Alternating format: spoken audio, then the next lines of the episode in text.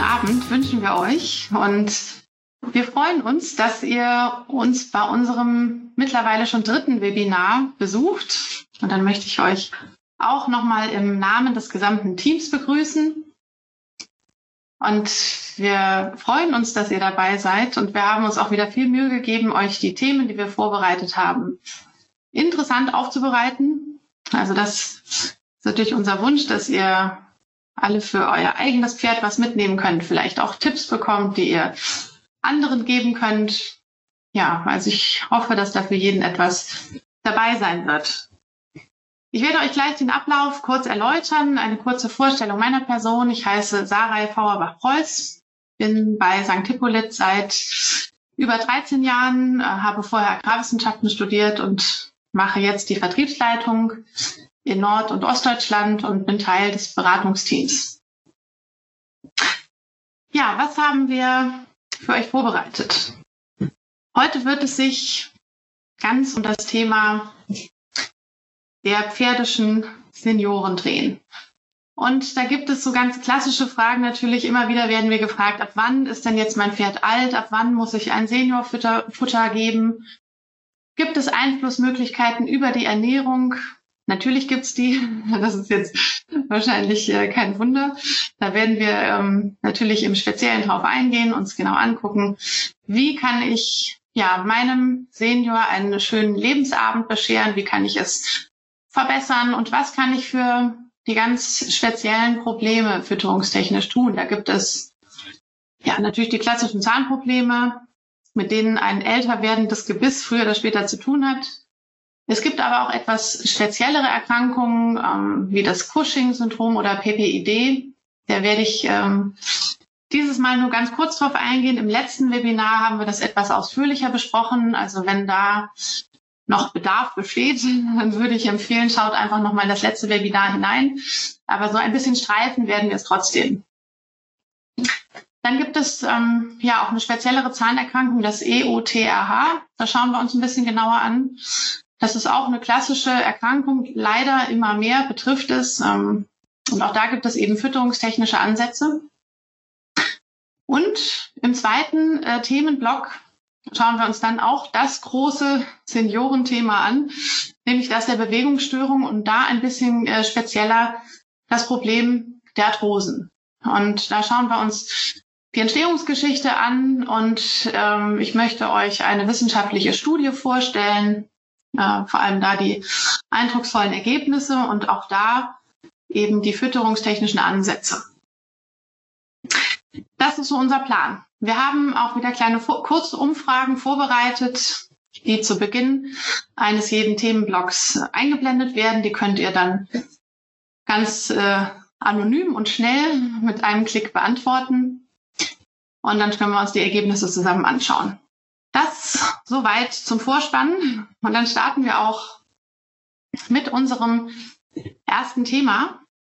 Und Hierzu interessiert uns natürlich, wie alt denn eigentlich euer Pferd ist.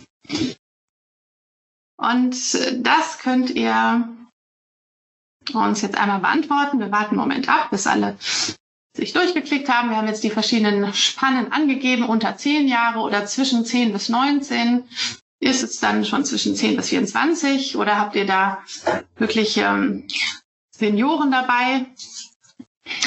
Und ich kann euch schon mal sagen, was so die Statistik sagt. Das ist ähm, allerdings sehr geschätzt, weil es natürlich keine akkuraten Zahlen dazu gibt. Also da heißt es, dass zwischen 10 bis 20 Prozent der Pferde über 20 Jahre alt sind. Das ist schon ähm, ein etwas höheres Durchschnittsalter. Das ist für Deutschland tatsächlich auch eine Besonderheit. Da gibt es viele ältere Pferde und das ähm, nimmt auch zu. Also die älteren Pferde äh, werden immer mehr. So, jetzt haben wir da schon eine Beantwortung von fast allen, würde ich sagen. Und wir können uns die Ergebnisse anschauen. Das ist eigentlich eine ganz gute Verteilung. Es sind ein paar Jungspunde dabei, unter zehn Jahren. Ähm, in dem Mittelfeld dazwischen ist es gut verteilt. Fast so Drittel, Drittel. Und dann gibt's auch ein paar wirkliche ähm, Senioren mit ergrauten Haaren dabei. Das ist schön. Das freut uns, dass die ähm, Besitzer uns dann hier auch mit zuhören. Und dann freuen wir uns natürlich auch, wenn wir da noch die entsprechenden Tipps geben können. Ja, die Frage stellen, das stellt sich immer wieder. Ab wann ist nun das Pferd eigentlich wirklich alt? Woran kann man das festmachen? Gibt es vielleicht auch eine bestimmte Jahresspanne oder Altersspanne? Und da ist man sich doch recht einig, dass man sagt, so zwischen 18 bis 20 beginnt der Stoffwechsel sich zu verändern. Jetzt heißt es aber nicht, nur weil mein Pferd jetzt gerade 18 wird, dass ich zwangsläufig auf ein Seniorfutter umstellen muss. Ja, also die Gespräche führt man gar nicht so selten, dass dann jemand fragt, ich füttere jetzt beispielsweise meinem Pferd ein Kilo Struktur E, ein bisschen Hafer dazu.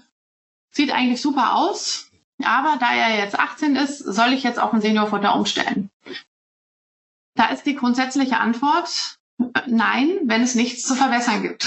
Also das gilt jetzt nicht nur für die Seniorenfütterung, sondern grundsätzlich im Allgemeinen. Wenn alles passt und man eigentlich überhaupt keinen Ansatzpunkt findet, wo man sagt, hier müsste ich irgendwas optimieren, dann bloß nichts dran ändern, weil dann scheint ja alles richtig zu sein.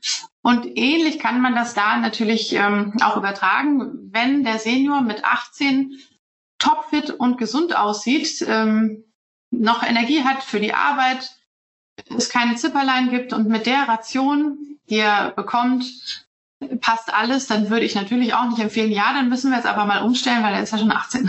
Also immer nur etwas verändern, wenn wirklicher Handlungsbedarf offensichtlich ist. Aber es kann eben gut sein, dass ab diesem Zeitraum sich so nach und nach die Futterverwertung auch etwas verändert. Das heißt, der Energiebedarf steigt so ein bisschen an, oft auch der Proteinbedarf.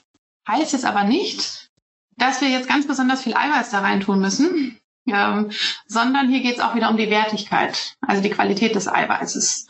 Heißt ein ganz angepasstes Aminosäuremuster. Also die Aminosäuren in dem, in dem Verhältnis, die das Pferd auch braucht. Wenn ich jetzt einfach nur einen besonders hohen Eiweißgehalt füttere, ohne Rücksicht auf, das, ähm, auf die Zusammensetzung der Aminosäuren, kann das sein, dass da ganz viele Eiweißbausteine drin sind, die das Pferd eigentlich nicht braucht, die es aber trotzdem aufnimmt und die dann wieder ausgeschieden werden muss. Und das kann sogar eher äh, zu einer Nierenbelastung führen, vor allem bei älteren Pferden. Also da muss man genau hingucken. Ja, der Energiebedarf kann steigen und auch der Proteinbedarf, aber da nicht mit den besonders hohen Eiweißgehalten arbeiten, sondern mit der Wertigkeit. Das ist immer besonders wichtig. Ganz klassisch ähm, können wir natürlich auch so einem älter werdenden Pferd ins Gesicht schauen. Da sehen wir oft so auf der Stirn die ersten grauen Haare. Manchmal bilden sich auch so leichte Kuhlen schon über den Augen, weil da die Fettpolster etwas nachlassen. Und insgesamt wird auch die Silhouette ein bisschen eckiger. Die Rückenmuskulatur hm, ist nicht mehr ganz so wie vielleicht bei einem 15-Jährigen. Also so nach und nach ähm, baut die Körpersubstanz etwas ab. Heißt aber noch lange nicht, dass das Pferd dadurch nicht mehr vital. Und jetzt ist es natürlich das Ziel, die Ration so zusammenzustellen, dass diese Vitalität und Gesundheit eben möglichst lange erhalten bleibt. Das ist erstmal so das äußere Erscheinungsbild, was wir anschauen können. Aber natürlich gibt es auch so ganz klassische Punkte, wo wir bei einem älter werdenden Pferd ein bisschen genauer hingucken müssen. Vor allem, weil die Zahnsubstanz natürlich nach und nach etwas marode werden kann. Ähm, grundsätzlich sollte es Standard sein, dass da einmal im Jahr jemand reinguckt, also ein Fachmann und entsprechend ausgleicht, ähm, damit eben diese Veränderungen, die auch nachher vielleicht ungünstig werden, nach hinten verschoben werden. Und dann kann man so ein Gebiss auch ähm, in der Regel noch recht gut erhalten. Wenn das nicht mehr ganz so ist, wie wir uns das eigentlich vorstellen, dann sieht man das natürlich dann auch am Fressverhalten. Ja, wenn dann sogar schon Heuwickel gemacht werden und die ausgespuckt werden, dann ist da ganz sicher was nicht in Ordnung. Das macht sich in der Regel auch äh, an der Körpersubstanz bemerkbar, weil die Pferde dann abbauen, wenn der Fasermangel dann drastischer wird.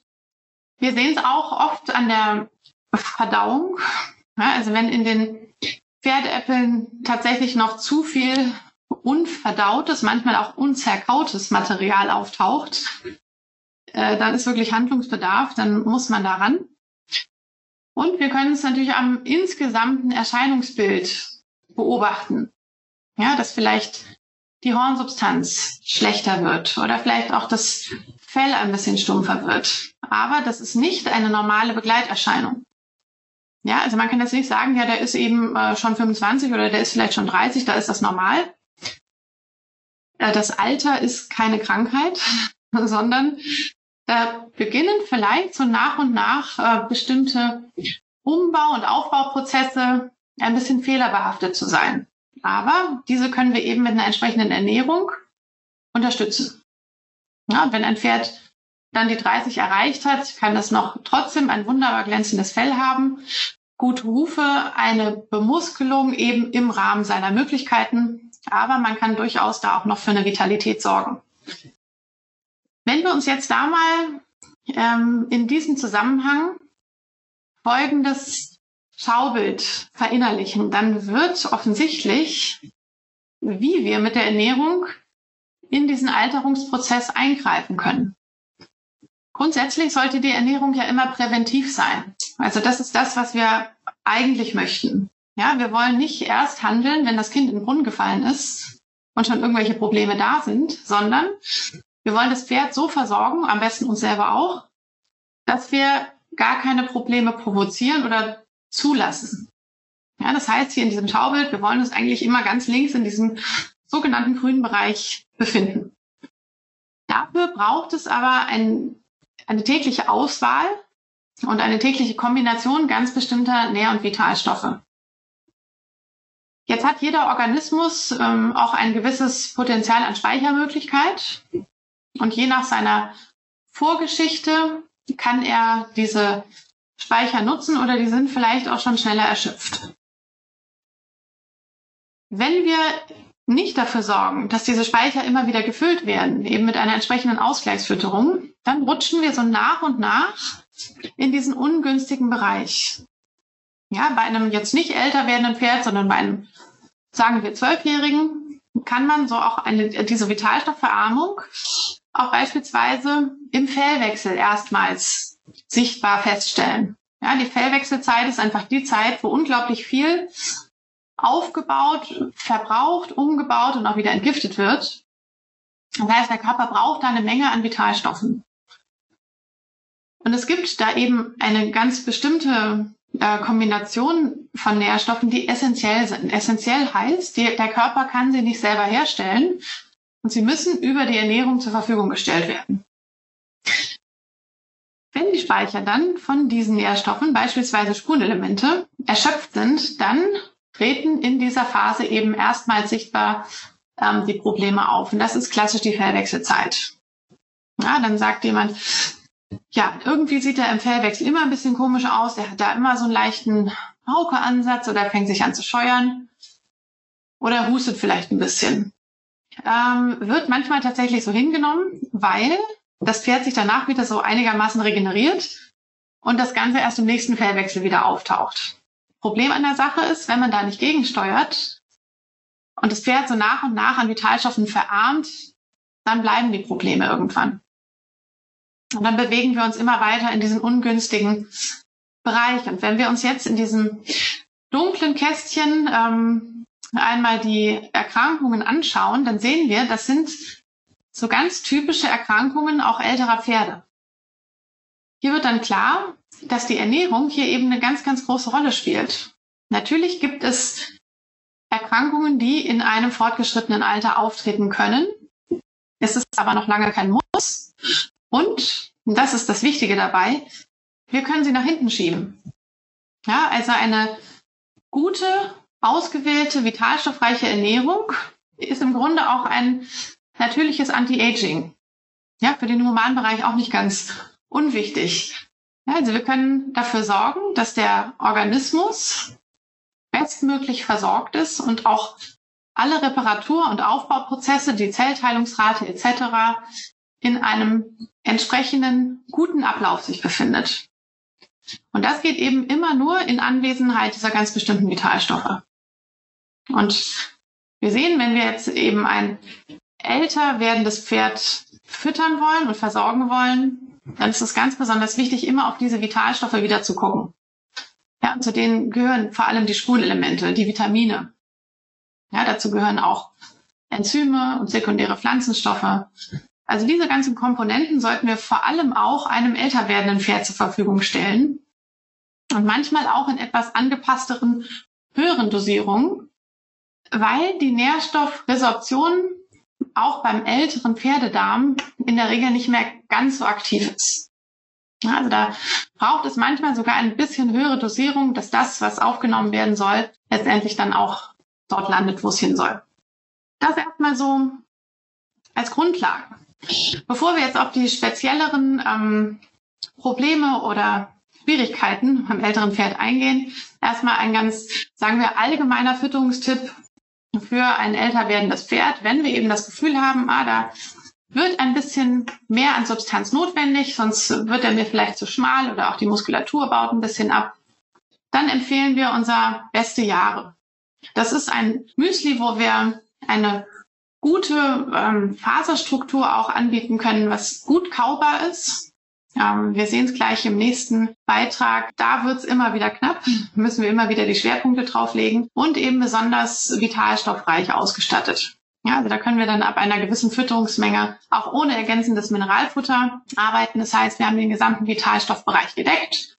Spurenelemente, Vitamine, sekundäre Pflanzenstoffe, Kräuter sind mit drin. Also auch da ähm, immer noch ein kleiner Anstoß für Stoffwechsel und Atmungsapparat, was bei einem älter werdenden Pferd durchaus auch angebracht ist. Den Spurenelementhaushalt, den müssen wir beim Senior auch immer wieder im Auge behalten. Wir können uns jetzt an das Bild davor noch erinnern, wie diesen schleichenden Vitalstoffbereich, der sich nach und nach äh, leert. Und damit wir diese Speicher immer wieder füllen, vor allem in der Fellwechselzeit, sollten wir eben auch beim Senior, bei anderen jüngeren Pferden empfehlen wir es auch, aber hier eben besonders wichtig, immer wieder kurweise ähm, zu diesen erhöhten Spurenelementkonzentraten reifen. Und das machen wir dann eben mit dem Mikrovital. Der Clou ist hier noch, dass hier ähm, sogenannte Nukleotide, das sind kleine Zellbausteine, eingebaut sind, die dafür sorgen, dass die Nährstoffresorption auch noch optimiert ist. Ja, die können das Darmepithel peppeln. Das heißt, dass die Oberfläche sich wieder vergrößern kann und die Darmzotten in ihrer Ausbildung gefördert werden. Und die Spurenelemente werden gerade an den Spitzen der Darmzotten resorbiert. Das heißt, wenn der Darm eines älteren Pferdes schon so ein bisschen in Mitleidenschaft gezogen ist und möglicherweise die Darmoberfläche ähm, sich etwas verkleinert hat und diese Zottenausbildung gar nicht mehr so ausgeprägt ist, dann führt das eben noch mehr zur ähm, Mangelresorption. Das heißt, Nährstoffe werden zwar aufgenommen, gefressen, aber sie können gar nicht mehr so gut über die Darmzotten resorbiert werden. Und hier können wir mit diesen Nukleotiden ansetzen und für eine verbesserte Resorption sorgen. Gerade beim älter werdenden Pferd super wichtig. Ein ganz kurzer ähm, Blick auf die Movikur. Das werden wir uns aber im letzten Beitrag ausführlich anschauen, wie wir eben auch die Gelenke füttern können. Ähm, weil das ist natürlich klassisch, dass beim älter werdenden Pferd so nach und nach sich die Fehler im Bewegungsapparat einschleichen. Und da macht es Sinn, auch kurweise zu arbeiten. Und vor allem präventiv. Ja, also auch nicht zu warten, ähm, bis ein Defekt da ist oder auch eine Lahmheit sichtbar ist, sondern eben vorausschauend sozusagen zu füttern. Und dann kann man auch hier diesen Degenerationsprozess nach hinten schieben. Das erstmal, ja, als allgemeiner Tipp. Und jetzt streife ich einmal ganz kurz das Cushing-Syndrom oder auch PPID ähm, genannt.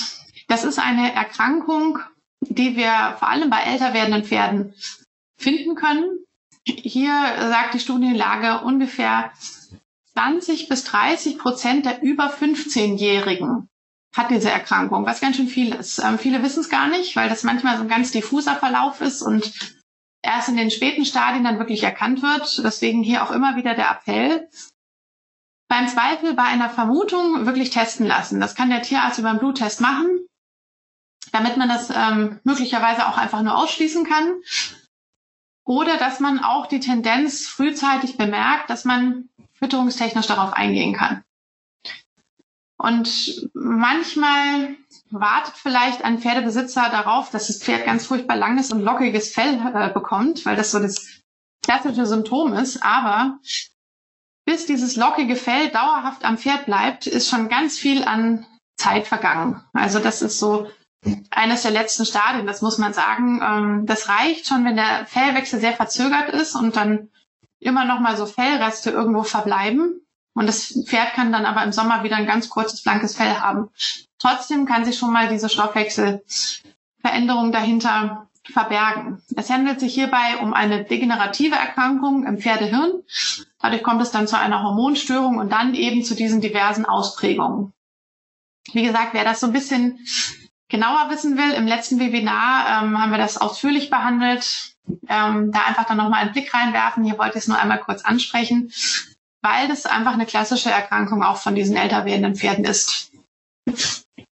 Wenn es bestätigt ist über einen Bluttest, ähm, dann je nach Wert kann es notwendig sein, dass man ein Medikament einsetzen muss. Das sind die Pergolide, das Prasent, um den Hormonhaushalt zu regulieren.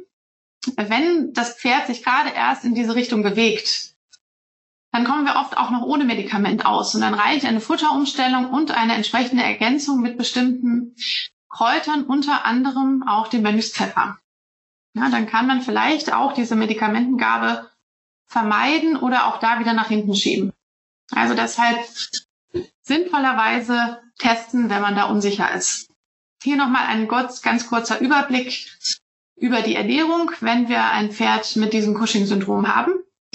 Es gibt verschiedene Ausprägungen. Es kann sein, dass das Pferd auch metabolisch ist und ein Cushing-Syndrom hat. Das heißt, es hat dann die typischen Fettauflagerungen es kann aber auch sein, dass das Pferd ganz furchtbar rappeldürr geworden ist und wir es auffüttern müssen. Trotz allem müssen wir bei beiden Varianten daran denken, dass die meisten Pferde, man sagt so über zwei Drittel, ähm, mit einer Insulinresistenz zu tun haben. Das heißt, wir können mit Zucker und Stärke gar nicht gut umgehen. Also ist hier eine getreidefreie Basisfütterung unbedingt angezeigt. Und je nach Pferdetyp brauchen wir dann etwas, was ganz energiearm ist. Da wäre das Equigat passend. Oder wir brauchen was getreidefreies, aber energiereiches. Und da wäre das Brandon XL das Richtige. Das ist das, was wir auch für die Magengeschwürpferde füttern. Ja, wo man dann schonend Substanz ranfüttern kann, ohne in dem Fall den Kohlenhydratstoffwechsel zu stören oder dann auch die Magenschleimhaut zu stören in dem Magengeschwürfall. Wichtig ist, wenn wir ähm, dieses Cushing unterstützen wollen, das ist irreversibel, das geht nicht mehr weg, dann brauchen wir ähm, ein, eine Ergänzung mit einem besonders hohen Gehalt an Antioxidantien, damit wir einen guten Zellschutz sicherstellen können, damit der Degenerationsprozess im Pferdehirn möglichst verlangs verlangsamt wird. Und man tut gut daran, eben äh, ein Mineralfutter einzusetzen, wo auch Mönchspfeffer drin ist. Ja, und das ist beim Glandogat der Fall, weil dieser Mönchspfeffer ähm, dazu in der Lage ist, das hormonelle System zu stabilisieren und auch wieder zu regulieren. Ja, und möglicherweise ähm, auch dann ohne das Medikament. Das ist von Fall zu Fall zu entscheiden. Das macht Sinn, das dann mit seinem Tierarzt entsprechend ähm, sich anzuschauen. So, jetzt schauen wir uns ähm, erstmal allgemein an, was wir fütterungstechnisch beachten müssen, wenn wir ein Pferd mit Zahnproblemen haben. Also wenn die Zahnsubstanz sich verändert, wenn es vielleicht auch zu Schiefstellungen kommt, wenn vielleicht irgendwo auch ein Zahn fehlt, wenn der Gegenspieler fehlt und es vielleicht dann da auch einen Zahn gibt, der ganz lang geworden ist. Also muss wirklich immer regelmäßig jemand reingucken, der das reguliert. Äh, weil wir kennen da auch genug Fälle, da ist dann ewig nichts gemacht worden. Dann guckt da jemand rein, das ist ein kreuz und queres Gewiss, dann wird da ganz viel dran gemacht und dann kommt das arme Pferd mit seiner kompletten Statik damit überhaupt nicht mehr klar. Ja, die können danach Kopfschmerzen, Rückenschmerzen und alles auf einmal haben. Also man tut gut daran, wirklich einmal jährlich äh, da reinschauen zu lassen. Bei manchen Pferden braucht man sogar eine halbjährliche Kontrolle, wenn da wirklich was im Argen ist. Aber beim älter werdenden Pferd ist einmal im Jahr wirklich das ähm, Minimum. Wenn jetzt die Zähne nicht mehr so geeignet sind, Heu zu kauen, ähm, dann erleben wir immer wieder, dass dann gerne so ein bisschen auf das Kraftfutter umgestiegen wird. Das funktioniert aber nicht. Klar fressen die das, aber für den Pferdedarm und für den gesamten Stoffwechsel ist das nicht von Vorteil, weil natürlich auch ein älter werdendes Pferd oder ein schon vielleicht altes Pferd eine ausreichende Menge an Faser braucht, damit der Darm in seiner normalen physiologischen, gesunden Funktion unterstützt wird. Ja, dann müssen wir wieder an das Mikrobiom denken, an die Besiedelung, an die Mikroflora im Dickdarm und die braucht eine gewisse Menge, ein gewisses Substrat an hochwertiger, guter Faser, damit sie auch stabil bleibt. Und das ist bei so einem Senior mindestens genauso wichtig. Das heißt, hier nicht einfach ein bisschen mehr Kraftfutter, weil das noch irgendwie aufgenommen wird, sondern auch hier darauf achten, dass ausreichend Faser im Pferd landet. Wenn es eben keine ähm, normale Heuaufnahme mehr leisten kann, weil die Zahnsubstanz einfach ähm, nicht mehr dafür geeignet ist, dann muss man auf entsprechende ähm, Alternativprodukte umsteigen. Da gibt es ähm, Heukops, die man einweichen kann. Es gibt auch eine Seniorfaser. Ich zeige gleich nochmal die Zusammenfassung, die man nicht einweichen muss. Gerade wenn Pferde diesen Heumatsch nicht mögen, gibt's auch immer mal. Also Mittel und Wege gibt es. Es ist wichtig, dass man eben auch da diese äh, Mindestmenge an 1,5 Kilo pro 100 Kilo Pferd und Tag sicherstellt. Und da muss man eigentlich auch immer wieder an diese 24 Stunden appellieren. Ja, also nicht Tag im Sinne von morgens die eine Hälfte und abends die andere Hälfte, was nämlich bei einer reinen Heukopfsfütterung wirklich zum Problem werden kann. Weil sich dann nämlich ganz schnell Fresspausen von über vier Stunden einstellen, manchmal acht bis zehn Stunden. Und dann können wir bei so einem älteren Pferd äh, das nächste Problem kriegen, dann kann es nämlich Magengeschwüre entwickeln.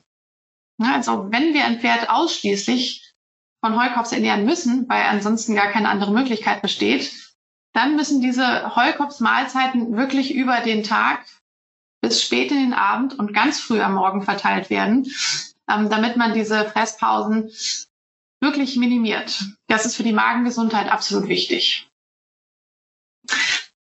Immer wieder ja, wird man gefragt, was, was weichen wir am besten ein? Ich höre immer von ganz vielen, ja, ich weiche dir ein bisschen Müsli ein, ja, weil er das gut fressen kann.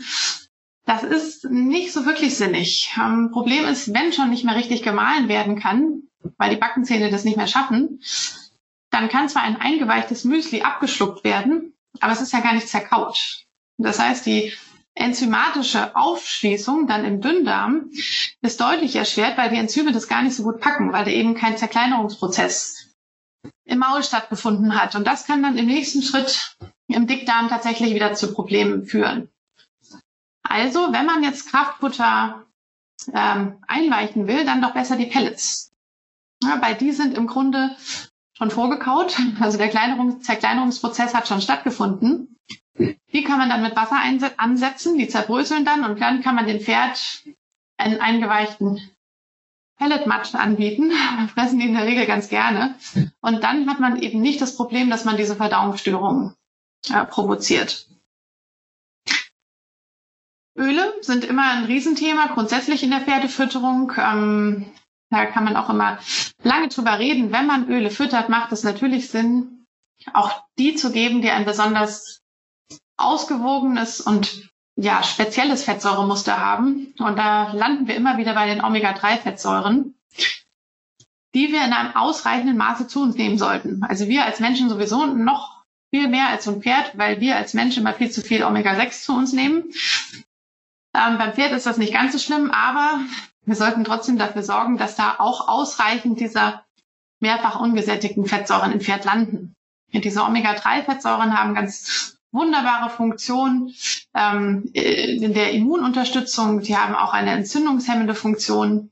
Und gerade bei einem älter werdenden Pferd ist es sinnig, wenn wir jetzt Öle geben, dann auch wirklich auf diese hochwertigen zurückzugreifen, also beispielsweise das Leinöl. Ja, das hat die höchste Konzentration dieser Omega-3-Fettsäuren und liefert eben eine Energie, die nicht gekaut werden muss. Ja, also das sollte man ähm, beim Pferd grundsätzlich nutzen, wenn es eben eine schlechte Zahnsubstanz hat, dass man mit einem gewissen Ölanteil dann auch ordentlich Energie in die Ration bringt. Aber da ist die Menge auch begrenzt. Das ist jetzt nicht nach oben offen. Ähm, es gibt so Untersuchungen, die sagen, bis 500 Milliliter pro Großpferd und Tag sind okay. Ich finde das sehr viel. Das beraten wir eigentlich auch nicht. Also bei uns spielt sich das eher, wenn es ein Großpferd ist, bei 250 bis 300 Milliliter pro Tag ab und das auch äh, auf zweimal verteilt. weil auch da der enzymatische Aufschluss irgendwo begrenzt ist. Ja, das Pferd kann das im Dünndarm, aber auch nicht Riesenmengen. Das heißt, wenn ich ähm, es damit übertreibe, dann kann ich auch wieder zu Ungleichgewichten in der Darmflora sorgen. Also das muss man auch so ein bisschen im Blick haben. Mesh ist natürlich äh, klassisch. Das ist auch eine Energie, die kaum gekaut werden muss. Und es gibt nur ganz, ganz, ganz wenige Pferde, die das nicht mögen. Die meisten stürzen sich drauf. Und wenn jetzt ein Pferd nicht mehr richtig kauen kann, dann kann ich natürlich auch jeden Tag Mesh füttern. Aber das heißt immer, Mesh bitte nicht jeden Tag, weil es sonst Schwierigkeiten geben kann.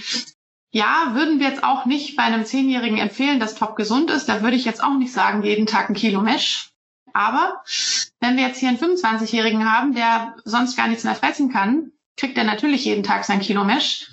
Und die möglichen Probleme, die dadurch entstehen können, sind sicherlich das Geringere.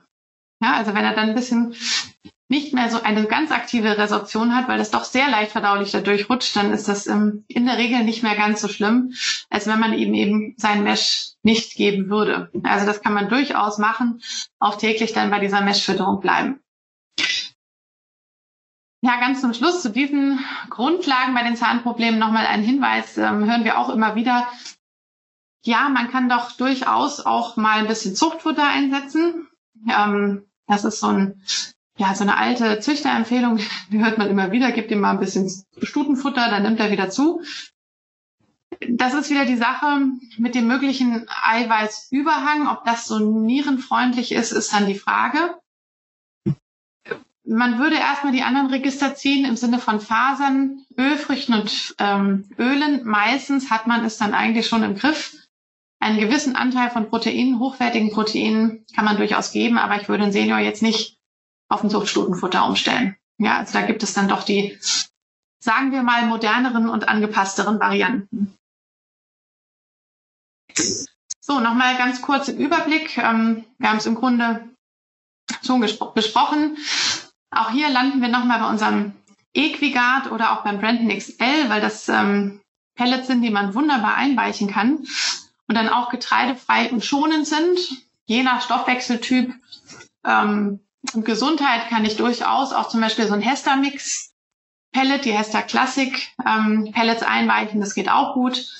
Aber äh, man sollte dann schon wirklich den Fokus auf die Pellets legen, weil die eben vorgekaut sind fürs Pferd. Unsere Faseralternativen haben wir auch einmal aufgeführt. Ähm, die klassischen Heukops natürlich, dann die Seniorfaser. Das ist jetzt die Faseralternative, die man nicht einweichen muss. Die kann man einfach so, wie sie ist, trocken aus dem Sack füttern. Da sind manche Pferde sehr dankbar für, wenn sie keinen Heumatsch fressen müssen. Manche lieben aufgeweichte Heukops, ist es unterschiedlich, aber dafür gibt es dann eben die unterschiedlichen Varianten. Und dann kann man schauen, was das Pferd eben am besten aufnimmt. Man kann das auch kombinieren. Da gibt es morgens ein bisschen was Trockenes, mittags ein äh, Heumatsch, je nachdem. Wiesenthaler, ähm, das sind ja wie so ein Flakeform. Die Heukops, die weichen noch schneller auf und eben dann auch eine ganz hochwertige Heualternative. Und natürlich das klassische Mesh und auch hier nochmal aufgeführt die entsprechenden Öle. So, wir machen nochmal einen kleinen Ausflug zu einer etwas spezielleren Zahnerkrankung des Equine Odontoplastic Tooth Resorption and Hypercementosis. Mal wieder ein kleiner Zungenbrecher. EOTRH, abgekürzt, dabei bleiben wir jetzt auch. Und das ist eine Geschichte, die sich so in den letzten Jahren, kann man sagen, so mehr und mehr zeigt, aber auch hier wahrscheinlich eine Sache, man untersucht mehr in diese Richtung. Wahrscheinlich gibt es das auch schon ein bisschen länger, aber es rückt ein bisschen mehr in den Fokus. Ähm, ich habe jetzt gerade ähm, gelesen, das fand ich sehr spannend, dass es vor allem in Europa im deutschsprachigen Raum besonders auftritt. Könnte man jetzt spekulieren, warum? Fange ich jetzt nicht mit an, aber ich fand es ein ganz interessantes Detail, kann man sich ja mal durch den Kopf gehen lassen, warum das eigentlich so ist.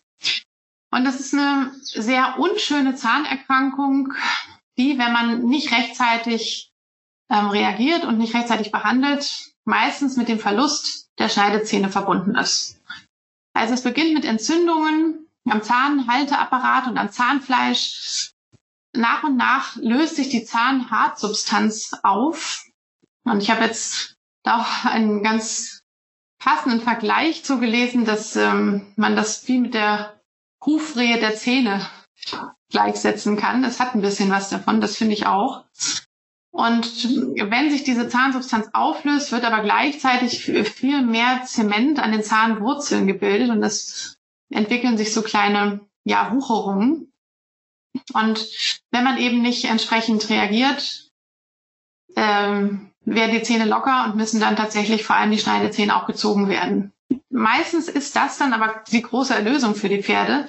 Wenn die vorher diese Entzündungen haben und da äh, gar nicht darauf reagiert werden konnte, das macht natürlich große Schmerzen und die Zähne dann rausgenommen werden und die Entzündung abklingen, ähm, dann können die Pferde damit auch noch ganz gut leben. Ja, also die können auch ohne Schneidezähne fressen, auch wenn das für die meisten Pferdehalter natürlich der Riesenschock ist, wenn da vorne die Zähne nicht mehr drin sind, logisch. Die Entstehungsgeschichte ist noch nicht so ganz geklärt. Ähm, da gibt es verschiedene Theorien und Ideen dazu. Eine Sache ist wahrscheinlich nicht ganz unwichtig. Das ist nämlich die vermehrte Beanspruchung der Schneidezähne. Ja, also man muss bedenken, ein Pferd in freier Wildbahn braucht keine Zahnbehandlung, weil da die Zähne gleichmäßig abgenutzt werden. Wenn jetzt ein Pferd viel aus dem Trog frisst, fehlt zum einen die Fortbewegung beim Fressen, die ein Pferd normalerweise bei der Futteraufnahme hat, wenn es durch seine Steppe zieht. Und zum anderen ist durch diese veränderte Kopfhaltung der Kiefer etwas anders geschoben. es kommt zu diesem leichten Überbiss und zu diesen etwas, ja, Tendenz längeren Schneidezähnen. Und die werden vermehrt belastet. Ist eine Theorie, dass es damit zusammenhängen kann. Begleiten können auch solche systemischen Erkrankungen eine Rolle spielen, sowas wie das ECS oder auch PBID genannt. Ähm, genetische Faktoren spielen möglicherweise eine Rolle. Aber worauf wir natürlich immer besonders gucken, und das scheint auch hier eine etwas größere Rolle zu spielen, sind eben die Ernährungsfaktoren. Und da gibt es eine Berliner Studie, da hat man ähm, zeigen können, dass ähm, Pferde, die eben diese EOTRH-Erkrankung äh, aufweisen, in ihrer Vorgeschichte schon ganz bestimmte Symptome gezeigt haben. Ja, sowas wie Wundheilungsstörungen, Fellprobleme, ähm, Probleme im, im nervalen Bereich. Also da gibt's schon Zusammenhänge, wo wir sagen würden, das hört sich schon eigentlich nach einem Ernährungszusammenhang an, ist aber bis dato noch nicht ganz wissenschaftlich äh, fundiert, aber es macht auf jeden Fall Sinn, in diese Richtung zu denken. Ja, weil wir dann eben auch hier diesen möglichen Degenerationsprozess aufhalten können, ähm, auch wenn wir ihn vielleicht nicht zurückdrehen können. Was immer wieder in den Fokus rückt ähm, bei dieser Erkrankung sind Nährstoffmängel im Bereich von Zink und auch Selen. Calcium wird auch immer wieder genannt, wobei hier wahrscheinlich eher die Vitamin D-Versorgung eine Rolle spielt, die im Calciumhaushalt ähm, explizit wichtig ist. Ja, die Calcium Mängel als solches sind in einer normalen Pferderation mit einem guten Heu eher unwahrscheinlich. Hier spielt wahrscheinlich eher die Vitamin D-Versorgung eine Rolle, damit es auch zu einer ordentlichen Calcium-Einlagerung kommen kann. Und das Vitamin D ist etwas, was nicht nur bei uns Menschen im Winterhalbjahr standardmäßig in der Mangelversorgung ist, sondern auch bei unseren Pferden. Und hier wird man wahrscheinlich in Zukunft auch immer ein bisschen mehr noch hinschauen. Wie gesagt, wissenschaftliche Studien dazu gibt es so noch nicht, aber es macht Sinn, sich damit schon mal ein bisschen auseinanderzusetzen.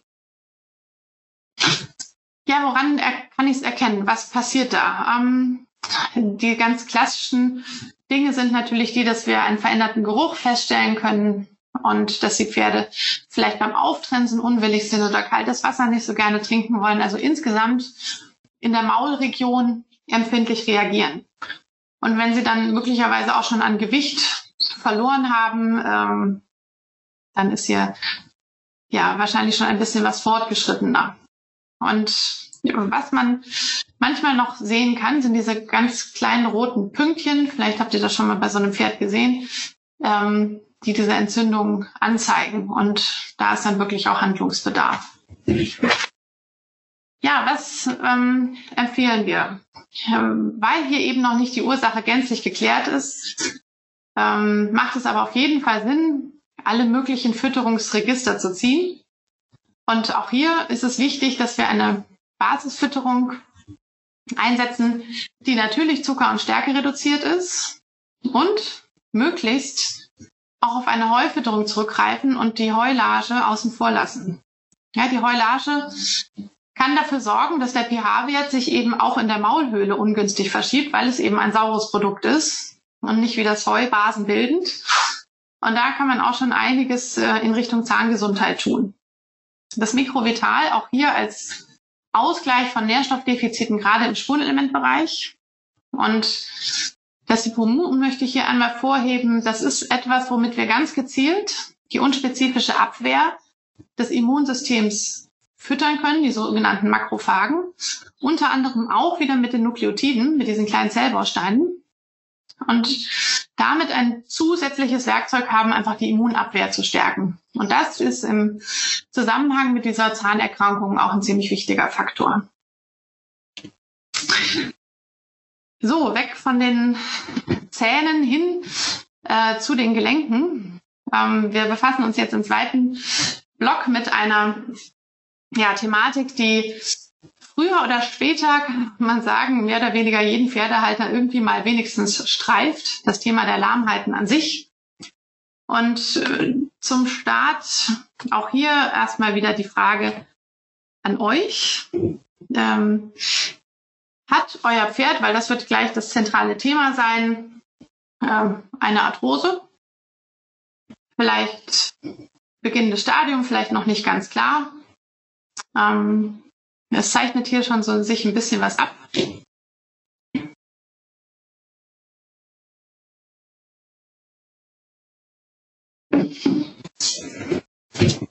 Also das Ja überwiegt, das kann ich euch schon mal sagen. Da verschiebt sich, glaube ich, nicht mehr ganz so viel. Ein paar überlegen noch.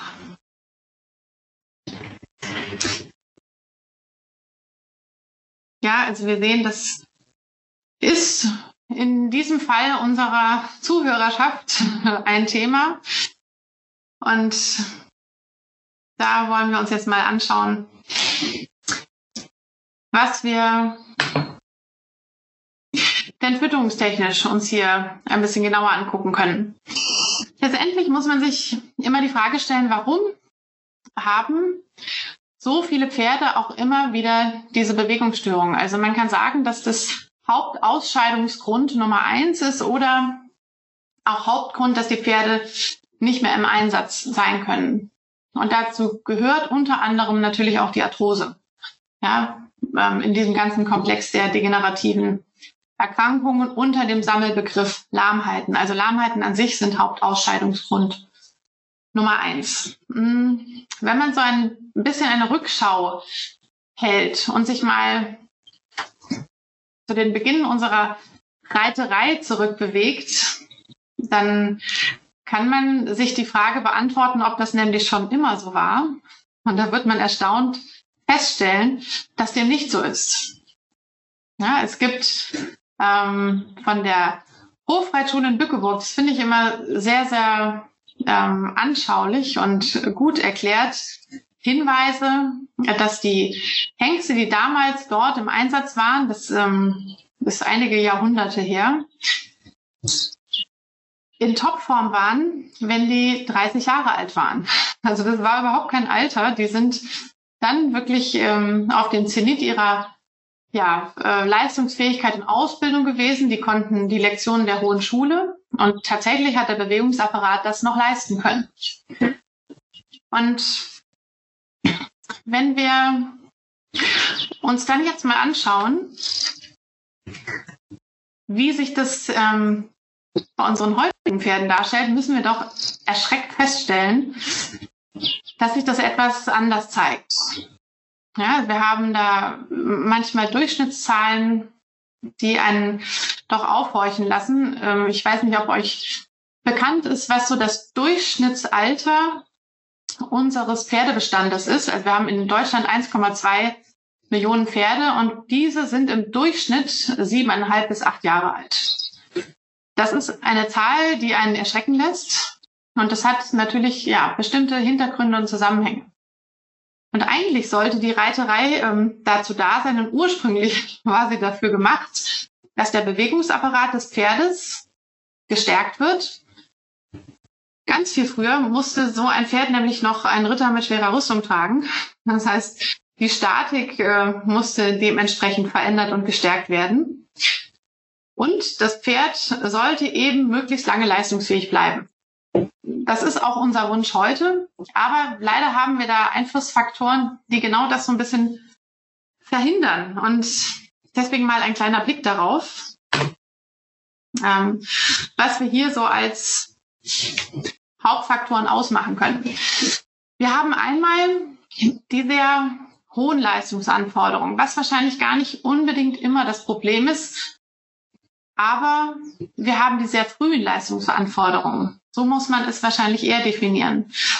Wenn wir überlegen, dass ein Pferd manchmal bis zum Alter von sieben bis acht Jahren noch wächst und wir es dann aber sehr früh schon überlasten, dann ist eigentlich logisch, dass der Bewegungsapparat noch lange nicht ausgereift ist und dass bestimmte ja, Druck- und Scherkräfte in den Gelenken ganz andere Auswirkungen haben, als wenn da ähm, auch eine gesunde Gelenksentwicklung wirklich bis zum Ende gebracht worden ist. Das ist sicherlich eine Tendenz unserer Zeit, dass oft sehr früh begonnen wird. Das beginnt manchmal schon eben im Fohlenalter. Die Fohlen sollen möglichst früh geboren werden. Eigentlich nicht, aber manchmal so äh, aus Züchtersicht, wenn die Fohlen schauen, früh im Jahr sind, dann sollen die Fohlen möglichst schon groß und gut entwickelt sein, also am besten schon im Januar, Februar zur Welt kommen. Wir wissen mittlerweile natürlich alle, dass das im, ähm, im Zusammenhang einer gesunden Entwick äh, Gelenksentwicklung nicht förderlich ist, weil die Pferde dann eben nicht raus können. Und Bewegung ist letztendlich das, was den Bewegungsapparat, deswegen heißt er auch so, gesund erhält. Also da gibt es Tendenzen, die eben leider immer wieder dazu führen, ähm, dass hier Fehlerquellen sich früher einschleichen können. Wir haben auch immer wieder das Problem, dass das Wachstum zu sehr gepusht wird. Das ist eine Frage auch gerade bei der Jungpferdeaufzucht oder bei der Fohlenfütterung. Wir wollen die gut füttern, aber wir wollen sie nicht so füttern, dass die Wachstumskurve, die eh schon sehr steil ist, noch steiler wird. Ja, weil auch dann wieder der gesunde Gelenkapparat sich nicht mitentwickeln kann und dann möglicherweise überfordert wird. Wenn dann biomechanisch nachher in der Ausbildung einige äh, Fehler auftreten, und das ist auch ein Riesenthema mittlerweile, ähm, dann passiert es natürlich noch schneller, dass da Gelenke überfordert werden. Die Genetik spielt auch hier eine Rolle, aber wie das immer bei diesen genetischen Dispositionen ist, ob das wirklich zur Ausprägung kommt, ist dann wieder eine Frage der Randbedingungen. Und eine dieser Randbedingungen ist eben die Ernährung.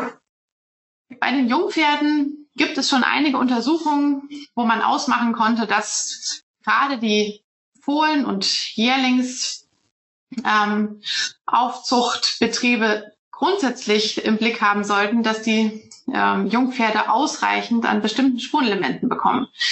Das hat, konnte man wissenschaftlich äh, signifikant nachweisen, wenn die einen Mangan oder auch einen ähm, Kupfermangel erleiden, dass dann die Knorpelentwicklung deutlich schlechter ausfällt, als wenn sie da ausreichend und gut versorgt sind. Einmal ein ganz kurzer Überblick jetzt zu so einer Gelenksveränderung. Wir sehen auf der linken Seite ein gesundes Gelenk mit einer Gelenksflüssigkeit, die eben dafür sorgt, dass der Knorpel ernährt wird. Der Knorpel selber ist eben nicht äh, von Blutgefäßen durchzogen. Das heißt, wir können hier nicht über den Blutfluss Nährstoffe in diesen Knorpel einbringen, sondern die Gelenksflüssigkeit ist die, die verantwortlich ist, ob der Knorpel gepäppelt wird oder eben nicht. Und die Gelenksflüssigkeit selber ist wieder auf eine Bewegung angewiesen. Das heißt, sobald das Gelenk in Bewegung kommt, wird auch wieder Gelenksflüssigkeit produziert. Das heißt, ein großes Problem in der Entwicklung dieser degenerativen Gelenkserkrankung ist Bewegungsmangel. Ja, also wer rastet, der rostet. Hier ist es wichtig, die Gelenke in Schwung zu halten, um auch die, die ähm, Gelenksflüssigkeit in Produktion zu halten. Bei diesen degenerativen Erkrankungen, bei so einer tropischen Veränderung spielt in den meisten Fällen eine entzündliche Vorgeschichte eine Rolle. Und diese entzündliche Geschichte kann zusammenhängen mit Bewegungsmangel, aber eben auch wieder mit ähm, Ernährungsdefiziten in ganz bestimmten Bereichen. Das heißt, wenn wir an den Knorpel ran wollen, müssen wir immer den Weg über die Gelenksflüssigkeit gehen. Und wenn sich jetzt hier entzündlich etwas verändert hat, dann verändert sich auch das, äh, der gesamte Komplex des Gelenkes. Wir sehen das hier ganz gut auf dem Bild. Ähm, die Synovialis, das ist die Gelenkinnenhaut, die verdickt sich. Ähm, es wird zwar Gelenksflüssigkeit produziert, die hat aber keine gesunde Textur mehr. Und nach und nach kann sich auch die Knochenstruktur verändern. Das heißt, es kann zu Zysten kommen, zu Sklerosen. Und ähm, letztlich kann man das von außen dann auch sehen, wenn sich das Ganze ähm, etwas wucherig verändert hat und dann ähm, die Arthrose dann auch äußerlich sichtbar ist. Ja, wie kann ich jetzt an diese Gelenksernährung ran? Was kann ich tun? Und hier müssen wir uns einmal den fütterungstechnischen zusammen an, angucken, der sehr spannend ist. Da hat man nunmehr in den 60er Jahren eine ganz interessante Entdeckung gemacht. Und zwar hat man festgestellt, dass die Maori, also die Ureinwohner Neuseelands, und zwar vor allem die, die küstennah gewohnt haben oder auch noch wohnen, keine degenerativen Gelenkserkrankungen aufgewiesen haben. Im Gegensatz zu den Bewohnern im Landesinneren. Und wie bei ganz vielen anderen Bevölkerungsschichten auf dieser Erde eben auch. Und äh, da ist man der Sache etwas näher auf den Grund gegangen und hat sich natürlich auch den Speiseplan dieser Menschen angeschaut und hat festgestellt, dass die tägliche Aufnahme, Einnahme von der neuseeländischen Grünlippmuschel stattfindet. Das ist das, was bei denen vor der Haustür wächst und was man mittlerweile eben als ja, Mittel der Wahl ansieht, um eine entsprechende Knorpelentwicklung zu unterstützen. Ganz so einfach ist es dann aber nicht. Also es ist nicht damit getan, ähm, irgendwie was von der Grünlippmuschel zu nutzen und damit gibt's gesunde Gelenke, sondern hier muss man so ein bisschen spezifizieren. Zum einen ist es ganz wichtig, was man von dieser Grünlippmuschel einsetzt. Da gibt es viel am Markt, ähm, auch viel, was vielleicht nicht ganz so funktioniert, viel, was ähm, ja in der Zusammensetzung nicht das bieten kann, was das Gelenk wirklich braucht. Und hier müssen wir schauen, ähm, dass nur ein ganz bestimmter Teil dieser Grünlippmuschel funktioniert. Also es ist jetzt kein Qualitätskriterium, wenn da steht irgendwie 100% Muschelfleisch, sondern wir brauchen den ganz bestimmten Extrakt. Ja, der wird zu einem bestimmten Reifegrad geerntet, gefriergetrocknet und dann ähm, kann man ihn nutzen und einsetzen. Und wirklich nur dieser Extrakt ähm, bei diesem bestimmten Reifegrad funktioniert, weil wir dann diese ganz besonders hohen Konzentrationen dieser Wirkstoffe haben. Das hat der Meeresbiologe John Croft einmal ein bisschen genauer unter die Lupe genommen, von dem konnte man einiges an diesem Wissen übernehmen. Und da hat man auch ähm, diese GAGs, diese Glucosaminoglucane, ja, näher definieren können. Das sind diese mehrfach Eiweiß-Zuckerverbindungen, die sowohl in der Gelenksflüssigkeit zu finden sind, als auch im Knorpel selber. Also das ist ein Teil, was in dieser Grünlippmuschel funktioniert. Und die enthält die Furanfettsäure. Die kommt relativ selten vor, die kriegt man sonst nicht so leicht. Und die hat besonders hohe antioxidative Eigenschaften. Auch wieder ein Grund, warum man eben in diesem Entzündungsgeschehen äh, mit der Grünlippmuschel im Gelenk gut eingreifen kann. Was wir jetzt hier machen, das ähm, zeige ich auch gleich noch ähm, in der folgenden Studie, ist aber auch die Kombination mit weiteren Nährstoffen. Ja, weil wir brauchen bestimmte Spurenelemente. Wir brauchen auch zusätzliche Siliziumquellen als Strukturgeber. Und wir müssen zusehen, dass wir auch einen entsprechenden Nährstofftransport sicherstellen. Und dafür brauchen wir eine bestimmte Kräuterkombination. Und wenn wir das alles in einem ausgewogenen Verhältnis zusammenstellen, dann kriegen wir ähm, eine Nährstoffkombination, die tatsächlich in der Lage ist, Knorpelsubstanz zu regenerieren. Und das ist ja immer etwas, was gerne äh, abgeschmirgelt wird. Wenn die Arthrose da ist, ist sie da, da kann man nichts mehr machen. Ähm, aus der Praxiserfahrung wissen wir, dass dem nicht so ist. Und die Studie, die ich jetzt einmal kurz zeigen möchte, ähm, kann genau dieses Gegenteil eben beweisen mit ganz eindrucksvollen Bildern. In dieser Studie wurden die Pferde über vier Monate mit der Movikur befüttert und dann eben entsprechende Untersuchungen getätigt. Die Fütterungsmenge, die hier eingesetzt wurde, die ist recht hoch. In der ähm, Praxis brauchen wir in der Regel eigentlich auch nur die Hälfte. Also da reicht schon die Dosierung von 250 Gramm pro Tag. Und dann hat man unterschiedliche Faktoren sich einmal genauer angeschaut. Die Gelenksflüssigkeit als solche, habe ich eben schon gesagt, das ist die, die dafür verantwortlich ist, dass der Gelenkknorpel versorgt wird. Und in dieser Studie konnte signifikant gezeigt werden, dass sowohl Farbe als auch Konsistenz sich positiv verändern. Eine gesunde Gelenksflüssigkeit hat eine klare Farbe und eine zähe ähm, Textur. Wenn man schon mal so eine Gelenkspunktion gesehen hat, äh, wenn das da irgendwie so rausschießt, ist das nicht gesund. Das sollte so raustropfen und eben eine klare, vielleicht bis leicht hellgelbe Farbe aufweisen.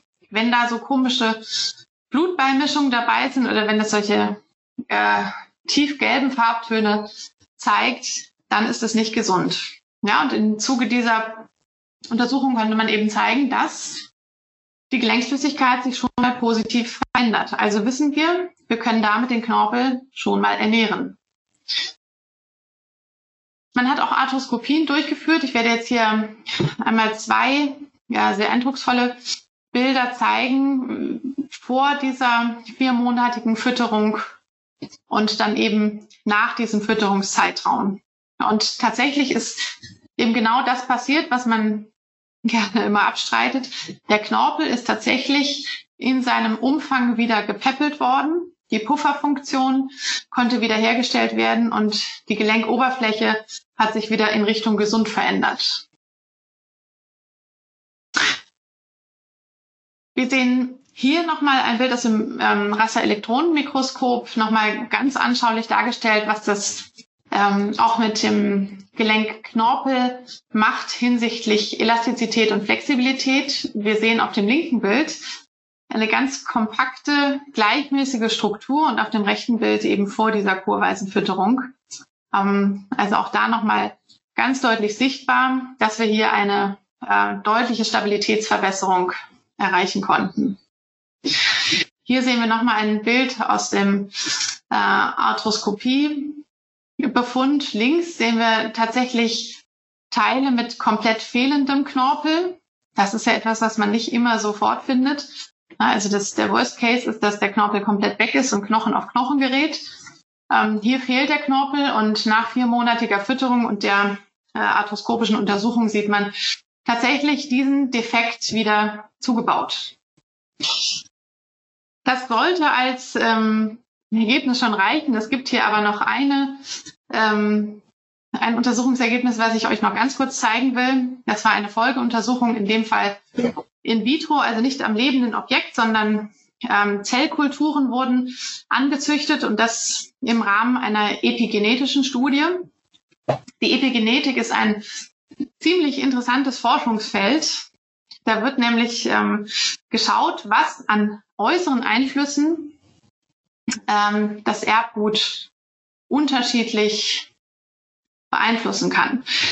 Die normale ursprüngliche, mittlerweile etwas veraltete Vererbungslehre sagt, alles das, was erworben wird, kann nicht vererbt werden. Mittlerweile konnte man das durch die Epigenetik aber widerlegen.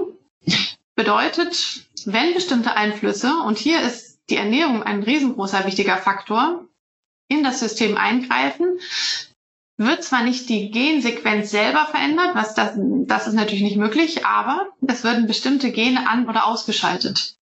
Und das ist der Clou an dieser Sache.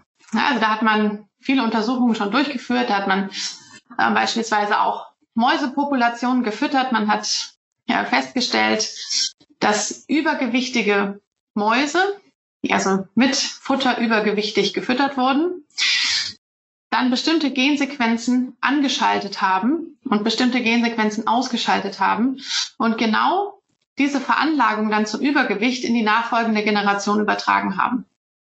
Ja, man kann also mittlerweile sagen, dass zum Beispiel die Ernährungsgewohnheit und die Ernährung selber sowohl von Mutter als auch von Vater sich unmittelbar auswirkt auf die nachfolgende Generation. Und das sind solche epigenetischen Zusammenhänge.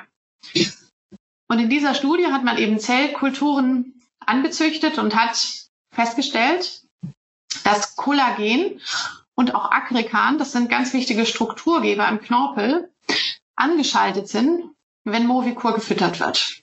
Also im Grunde untermauert das ähm, nochmal diese In-vivo-Studie, die ich vorher gezeigt habe und hier eben nochmal ganz eindrucksvoll mit diesem epigenetischen Hintergrund. Ja, wir können abschließend eben glücklicherweise dazu sagen, dass wir hier ein, eine große Möglichkeit haben, äh, in die Knorpelregeneration tatsächlich einzugreifen und die zu unterstützen. Ähm, in dieser Studie konnten bis zu 65 Prozent des Knorpels äh, wieder aufgebaut werden. Das ist eine Menge. Und wir dann eben dieses ja, K.O.-Kriterium Arthrose nicht so hinnehmen müssen, sondern wirklich sagen können, wir haben hier Mittel und Wege, wie wir diesen Prozess erstmal aufhalten und dann tatsächlich sogar auch wieder in eine gesundere Richtung zurückdrehen können. Ja, und da ist es sinnig, natürlich diese Möglichkeit dann auch zu nutzen. Jetzt stellt sich natürlich immer wieder die Frage, wann soll ich das füttern? Kann ich das auch vorbeugend füttern? Muss ich damit warten, bis schon irgendein Befund sichtbar ist? Ich habe eingangs schon gesagt, dass die Ernährung grundsätzlich präventiv sein sollte.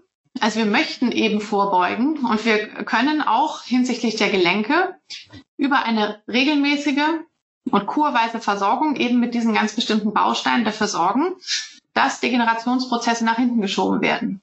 Ja, also als, es nicht als Gott gegeben hinnehmen, da kommt die Arthrose in einem bestimmten Alter, das ist halt so, sondern wir können äh, bestimmte Register ziehen, um genau diesen Prozess zu verlangsamen und möglicherweise auch wieder zu regenerieren.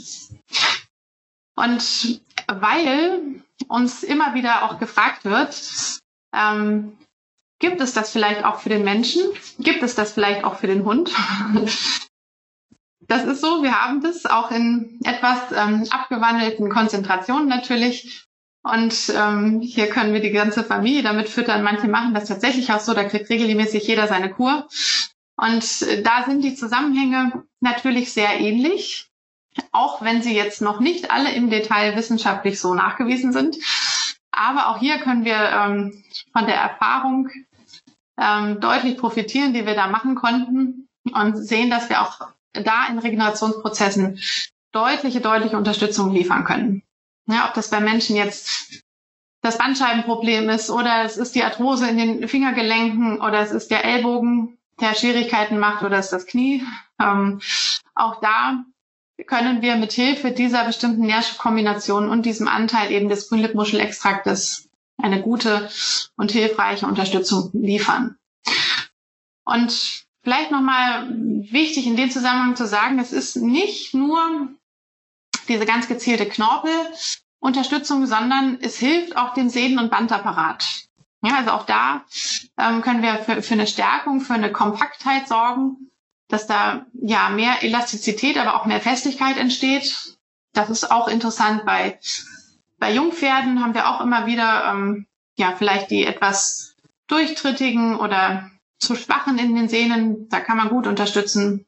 Oder auch eben dann bei den älter werdenden Pferden, wenn der gesamte Bewegungsapparat da gepäppelt werden muss ja, ich glaube, dass wir ähm, an diesem Punkt ähm, beenden müssen, auch wenn noch einige Fragen drin sind.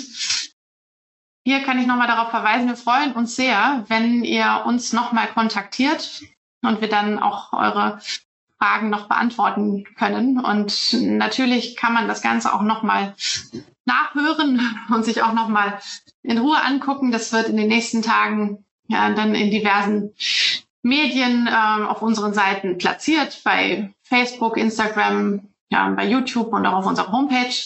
Und wir freuen uns natürlich auch, wenn ihr uns dort überall besucht und auch abonniert.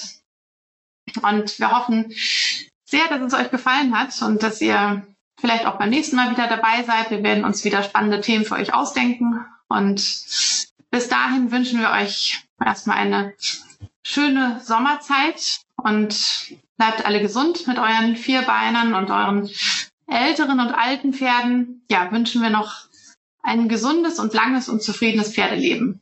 Ja, und dann bis bald und noch einen schönen Abend.